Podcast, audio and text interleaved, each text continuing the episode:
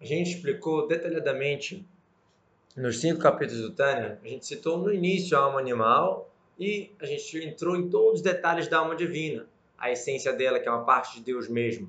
A vestimenta, que é o Levush Nefesh Sirlit, o intelectual da pessoa, que depende da sociedade dos pais, que é algo que pode ser refinado. A gente falou sobre as forças, o intelecto, os sentimentos, que através que a gente reflete, a gente cria os sentimentos. Falou sobre as vestimentas da Nefesh Elokit, que é o pensamento de falhação, que é a Torá e Mitzvot na prática, que esse é o melhor jeito de eu me conectar com Hashem, que a gente pega a essência de Deus e explicamos extensamente como que justamente quando eu entendo a Torá, uma conexão completa, porque eu envolvo a Torá, a Torá me envolve.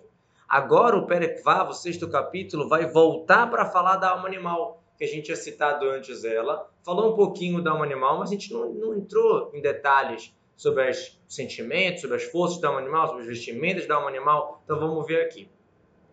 Só que o Tânia começa com uma frase como se falando que, olha, não precisa explicar tanto. Por quê? Vamos ver. Perek Vav, Ezelel, Madziasa Elohim.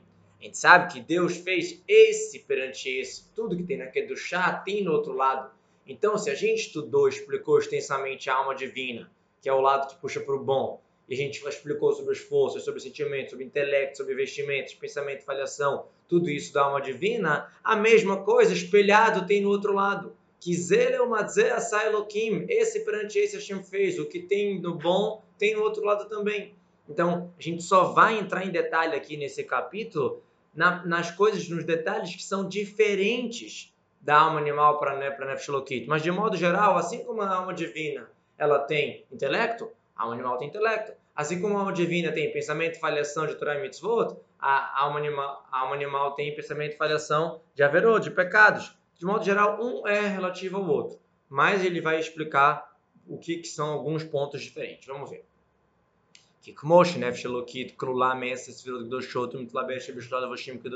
Assim como a alma divina, ela é formada de dez esferas santas, que são três do raciocínio e sete do sentimento, e a Malchut, que é a execução, e ela se investe em três vestimentas santas, que é a de Torah Mitzvot, pensamento, falhação de Torah Mitzvot. Assim também existe a nossa alma animal, nossa alma que é do lado ruim, vamos falar assim. E tem as vestimentas dela do, do pecado. Carra, nefes desse traga a alma do outro lado, não daquele do chá, alma da impureza, alma animal que puxa a gente para baixo, o Miklipot Noga, que no nosso caso, a nossa alma animal ela vem da casca de Noga, como a gente explicou, que Noga quer dizer luz por um lado é casca, por um lado é luz, porque é, porque é neutro, é algo que pode ser usado para o bem e para o mal. Tanto que a Nefesh Bamit, nossa alma animal, ela tem também características boas, como bondade, piedade, que todo judeu tem de natureza. Isso a gente explicou lá no primeiro capítulo. Então, Amelubesh Bedam Adam, essa alma que ela está no sangue da pessoa, porque justamente no sangue está na pessoa. É que tem que ter algum ponto para conectar o material com o espiritual. A alma animal, ainda que ela é uma alma animal, ela é uma força espiritual, uma energia espiritual. O ser humano, o corpo, é material. Deus, ele maflila sota, ele é maravilhoso, ele conecta alma e corpo. Mas de qualquer jeito, onde é o ponto da conexão? No lado mais refinado do corpo e no lado mais baixo da alma. O lado mais refinado do corpo é o vapor do sangue, que o sangue é quente, né? Aquele vapor ali que se investe a alma. Por isso que fala Bedam Adam, no sangue da pessoa. Então, essa alma animal que vem da Klipanoga, ela vem das caixas, da impureza, que, de novo, Klipanoga é neutra, mas só, só disso que ela é neutra já é uma casca, já é, mostra que tem ocultação do de Hashem. Que se pode ser neutro, se pode ser contra Hashem, já é uma ocultação.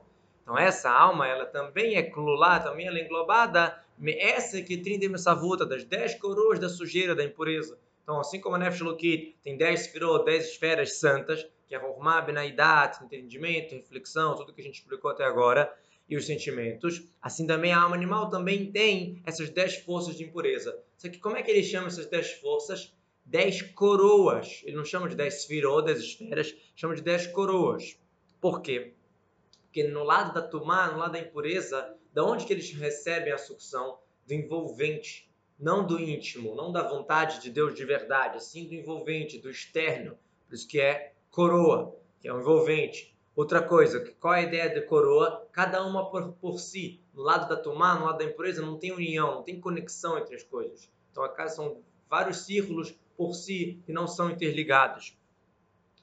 Então, quais são essas dez forças da alma animal? Vamos detalhar. aparentemente é as mesmas da Nefesh então não precisa explicar, ele já falou, uma é igual a outra, se ele é uma dizer, o que tem num tem no outro. Ele vai explicar os detalhes porque é diferente.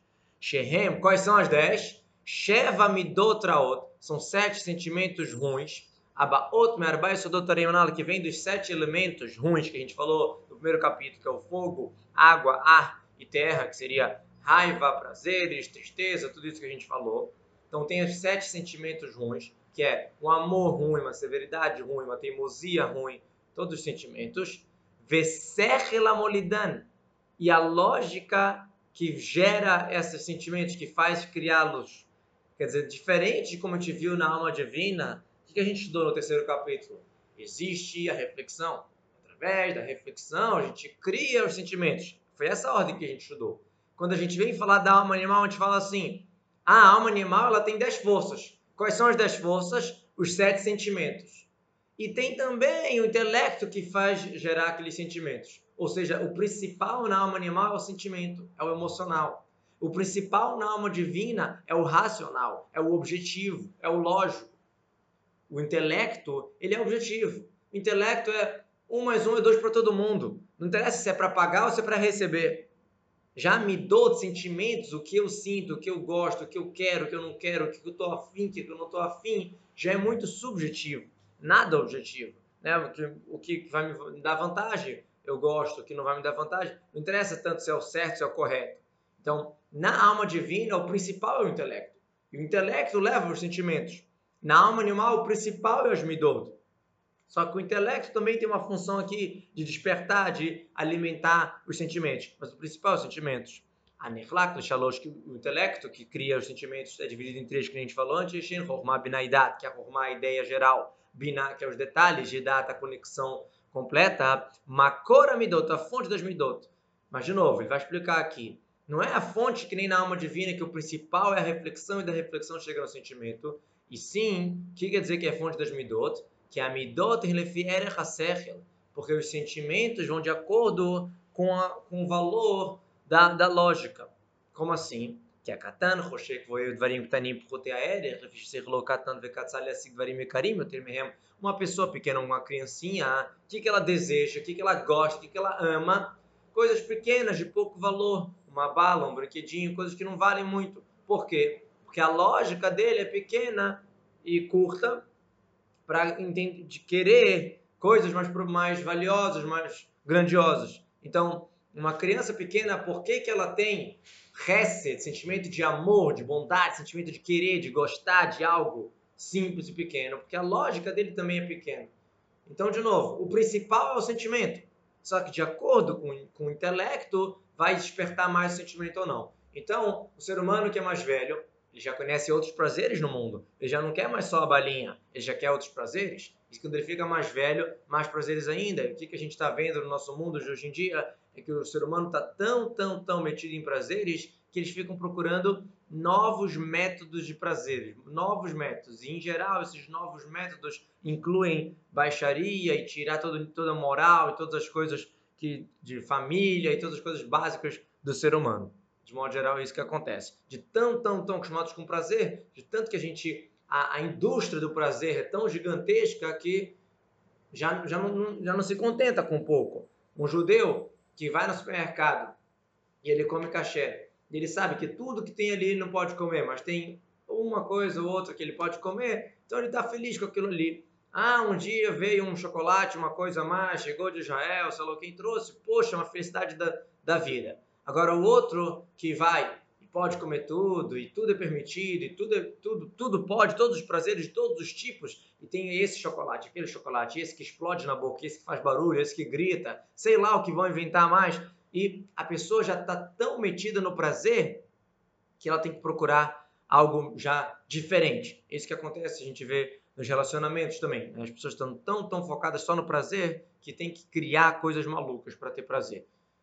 Então, de novo, isso vai de acordo com o intelecto que vai crescendo, a pessoa vai entendendo mais. Então, ela pensa em como adquirir um prazer maior, como fabricar um prazer maior.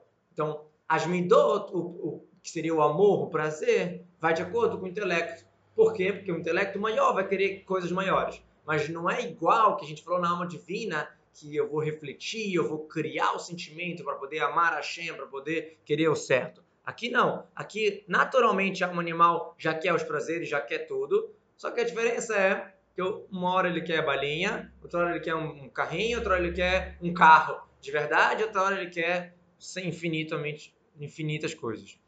Assim também na severidade, uma criança pequena, de modo geral, uma criança pequena, ela é não refinada. O ser humano já nasce não refinado.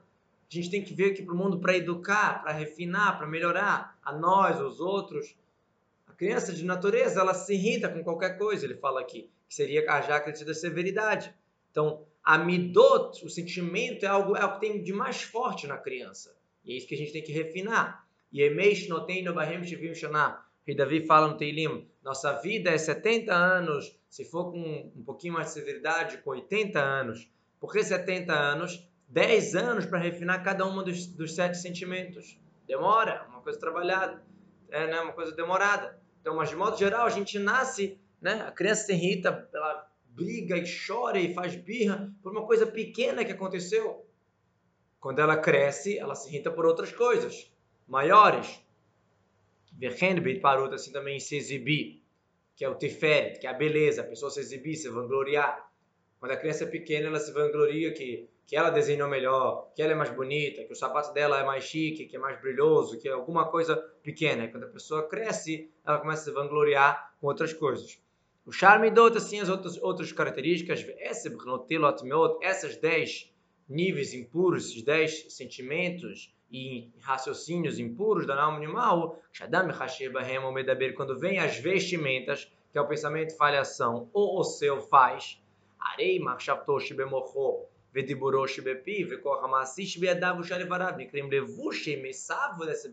Então, o que acontece? aquele pensamento meu da minha cabeça, a minha fala e a minha ação, que é, é a mesma fala e ação quando eu faço mitzvah, é a mesma boca que está falando, é a mesma mão que está se mexendo. Então, naquele momento que a gente está se ocupando com, com pecado, com coisas erradas, o que acontece? A, a, a cabeça, a fala e a ação, as mãos, o órgão das pessoa, da pessoa estão, fala assim, anulados, estão sendo vestimentas para esse assunto da, da impureza. Né? Eles estão se investindo naquele momento.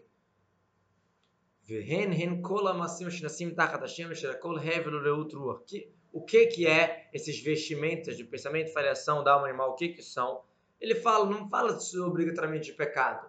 Todos os assuntos estão feitos aqui nesse mundo, embaixo do sol, modo de falar, quer dizer, no físico, no cotidiano quando não é com uma boa intenção, quando não é calculado para Hashem, que tudo isso aí é hevel tudo isso é fútil, é, quebra o espírito, não é consistente, não é algo que tem realmente uma, uma consistência. Muskatuba, Azor, Beshalachim, Tviro Deruha, como o Zor chama, é quebrar do espírito. Então, tudo que a gente faz à toa, vamos falar assim, se inclui nessa, nessa, nessa regra aqui. Assim também todas as falas, todos os pensamentos que não são para Deus. está falando aqui uma coisa muito forte. E para a vontade de Deus e para o serviço a Hashem. Todo pensamento, fala e ação que não é para Deus, para o seu vontade ou para o seu serviço, então não é do chá, não é da santidade. Não existe neutro nesse mundo. Neutro só é até a gente começar a se mexer.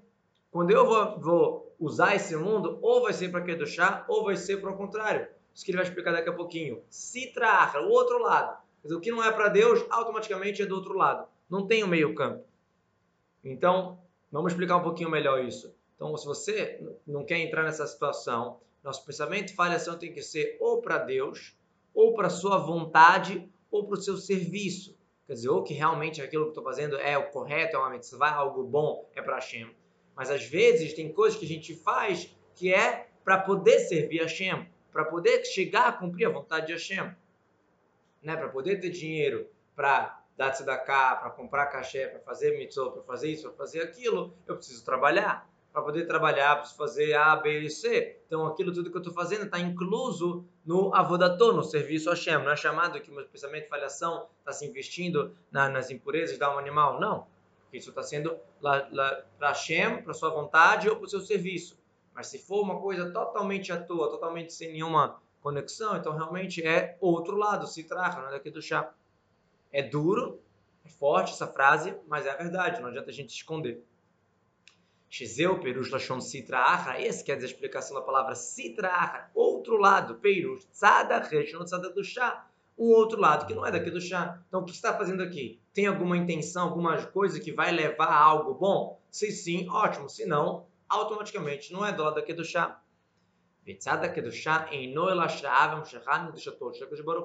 Quando a gente fala de Kedushá de santidade, é quando Deus está presente. E quando Deus está presente, Deus paira onde tem anulação. Quando a gente se anula para Hashem, Hashem paira. Como assim? É óbvio que Hashem pode estar em qualquer lugar. Mas onde Hashem quer estar, onde Hashem quer se manifestar, quer se revelar, onde tem anulação. Onde não tem anulação, a gente não dá espaço para Hashem, modo de falar. Como Hashem fala para o homem que tem orgulho. Eu e ele, a gente não pode viver no mesmo lugar. Quer dizer, a pessoa não está dando espaço para Hashem. Porque o único receptáculo, o único cli, o único caminho de eu conectar com Hashem é a anulação. Porque Hashem é totalmente acima da gente. Então, como assim?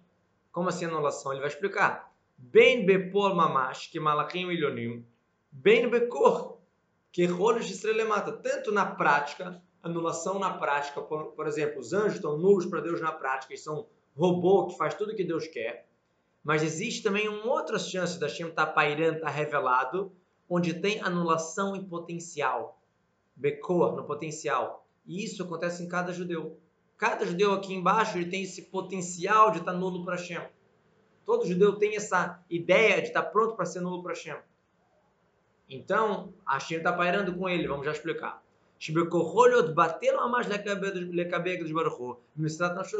Todo judeu tem força, tem um potencial, está totalmente nulo para Deus, entregando a sua alma para santificar o nome de Hashem. Isso é uma coisa famosa que todo judeu tem.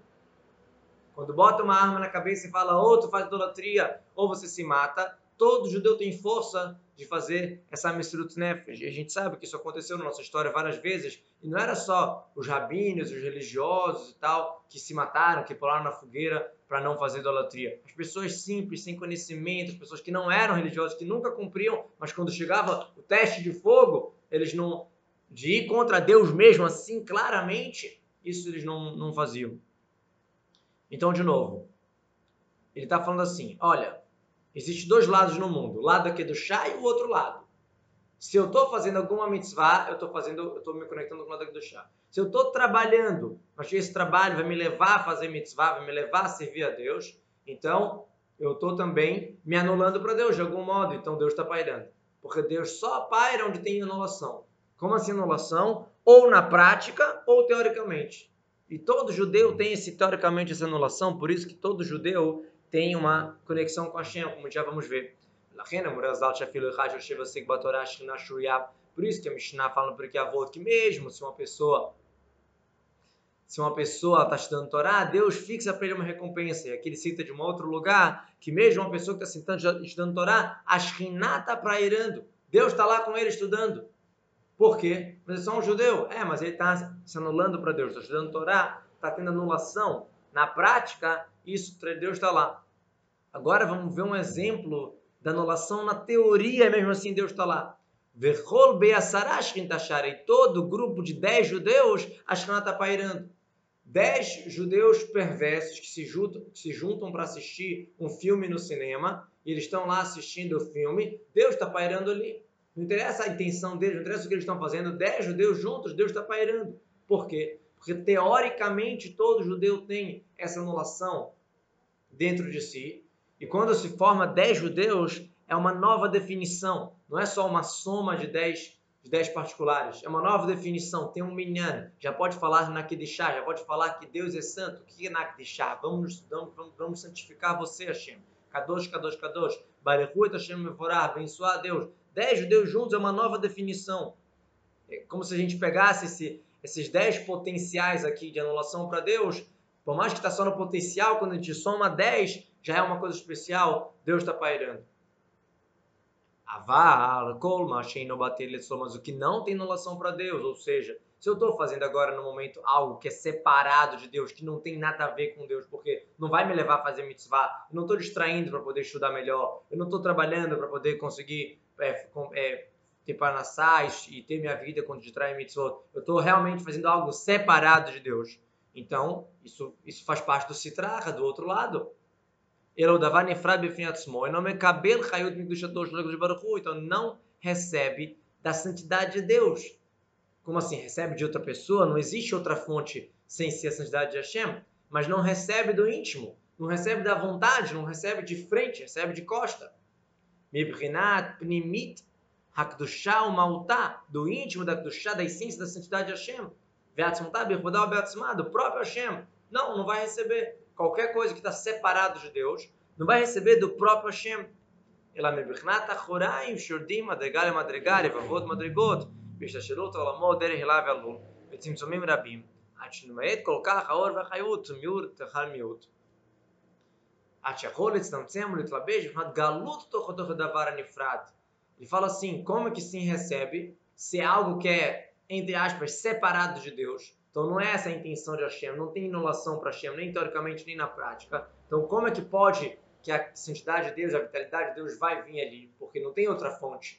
Como é que ele vai viver? resposta através de milhares de, de ocultações, de causa e consequência, e vários simtsumim grandes em quantidades, em, em, em qualidade, várias várias ocultações, para que a luz de Deus possa estar tá se manifestando dentro daquilo que está separado de Hashem.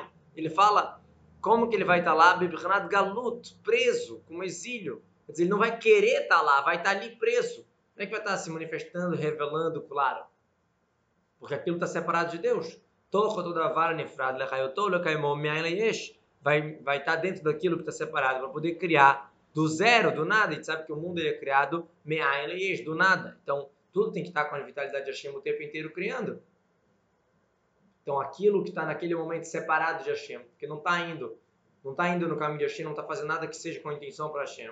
Então, para poder estar tá vivo, vai precisar de ocultação, ocultação, ocultação até que aquela faíscazinha da luz de Hashem possa estar ali, e mesmo essa faíscazinha pequena, ela vai estar presa ali. Ela não vai querer estar lá, vamos falar assim, ela vai ter que estar lá. Para não voltar a ser zero, ser nada, como era antes que o mundo foi criado. Né? O mundo, se fosse destruído por Deus, modo de falar, Rado Shalom, se Deus quiser sumir com o mundo, é voltar ao zero, é voltar a nada, como se nunca tivesse criado. Não é que sobra um pó, sobra um resto, sobra um histórico, não sobra nada, zero.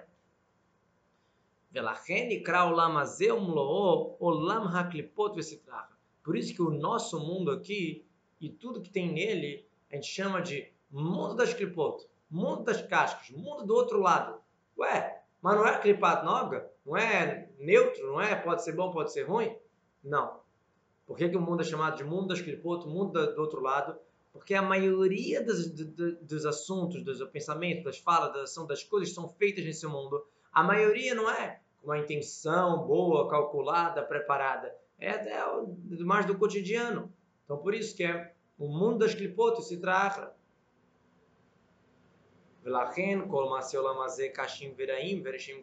Por isso que os atos desse mundo são difíceis fala são duros, são ruins, realmente acontecem coisas nesse mundo que você não entende, coisas duras. Verechaim Govimbro e os Rechaim, os perversos, parece que estão dominando. O cara faz tudo de errado, rouba, sei lá o quê, mas dá certo para ele, os negócios dele dão certos. Por que, que acontece isso nesse mundo? Porque realmente esse mundo é o mundo mais baixo.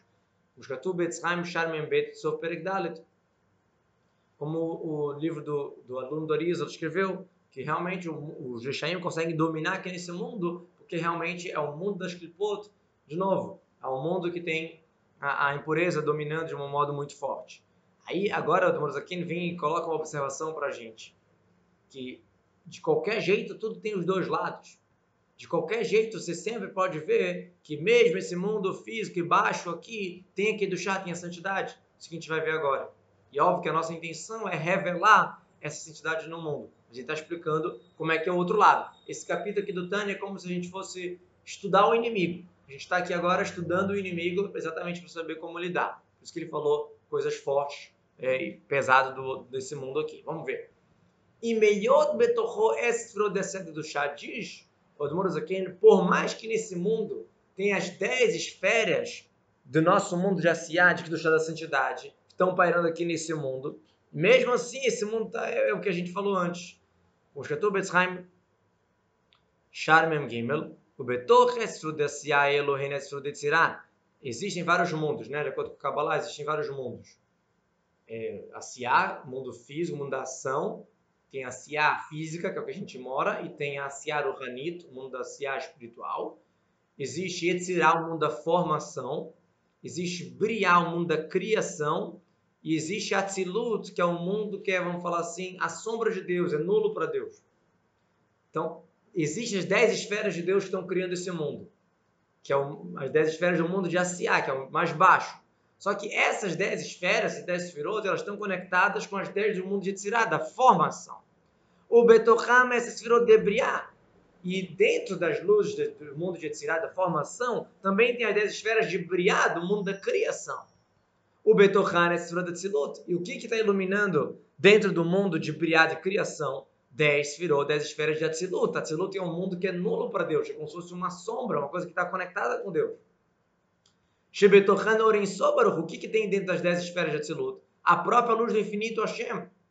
Então, conclui Venimtsa que nesse mundo físico aqui tem Deus infinito nesse mundo aqui embaixo, através que passa pelo mundo Atzilut, Briah, o mundo de sombra de Hashem, o mundo da criação, o mundo da formação, o mundo da ação, chega até a gente a própria luz de Hashem.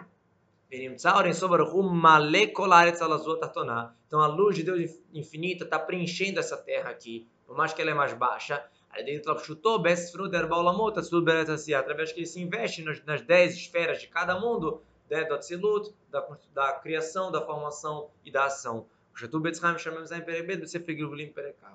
Então, em outras palavras, o que, que o Morzakeno quer vir colocar com essa observação para a gente? Por mais que esse capítulo do Tânia está mostrando para a gente, olha, conhece o inimigo, entende esse mundo, por que, que esse mundo é tão baixo, por que, que, que quem faz coisa errada se dá bem nesse mundo, porque realmente é muita ocultação e chegamos nesse mundo tão, tão, tão baixo e a maioria das coisas que é feito nesse mundo não é feito com uma intenção para Deus, realmente.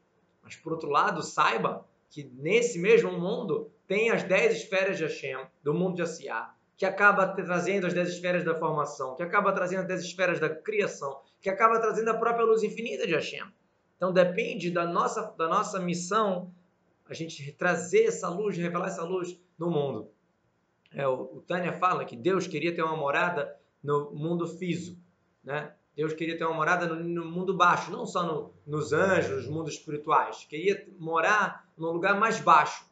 E a linguagem que o Tânia usa é Tarton Shen Tarton Matamimeno. Deus queria estar no mundo mais baixo, que não tem mais baixo do que ele. Como assim não tem mais baixo do que ele? Explica a, a, os livros de Hazedut que esse mundo, se fosse mais baixo do que ele está, a gente iria automaticamente para o nível ruim. Deus fez uma ocultação gigantesca para a gente ficar no zero a zero, para a gente ficar no, no livre-arbítrio de escolher seguir Deus ou não seguir. Se fosse mais baixo do que esse mundo aqui, a gente ia automaticamente ser levado para o caminho ruim. Por isso que esse mundo aqui é o mais baixo possível de existir. E mesmo assim a nossa função é ter firmeza e fazer o certo, por mais que esse mundo tenha um monte de ocultações, para a gente estar aqui nesse mundo mais simples, mais baixo. Mas é aqui que Deus quer que a gente faça uma casa para Ele, aqui que é uma maravilha, aqui que é um prazer para Hashem, a novidade da gente fazer uma casa para Ele aqui, da gente revelar Deus aqui nesse mundo mais baixo.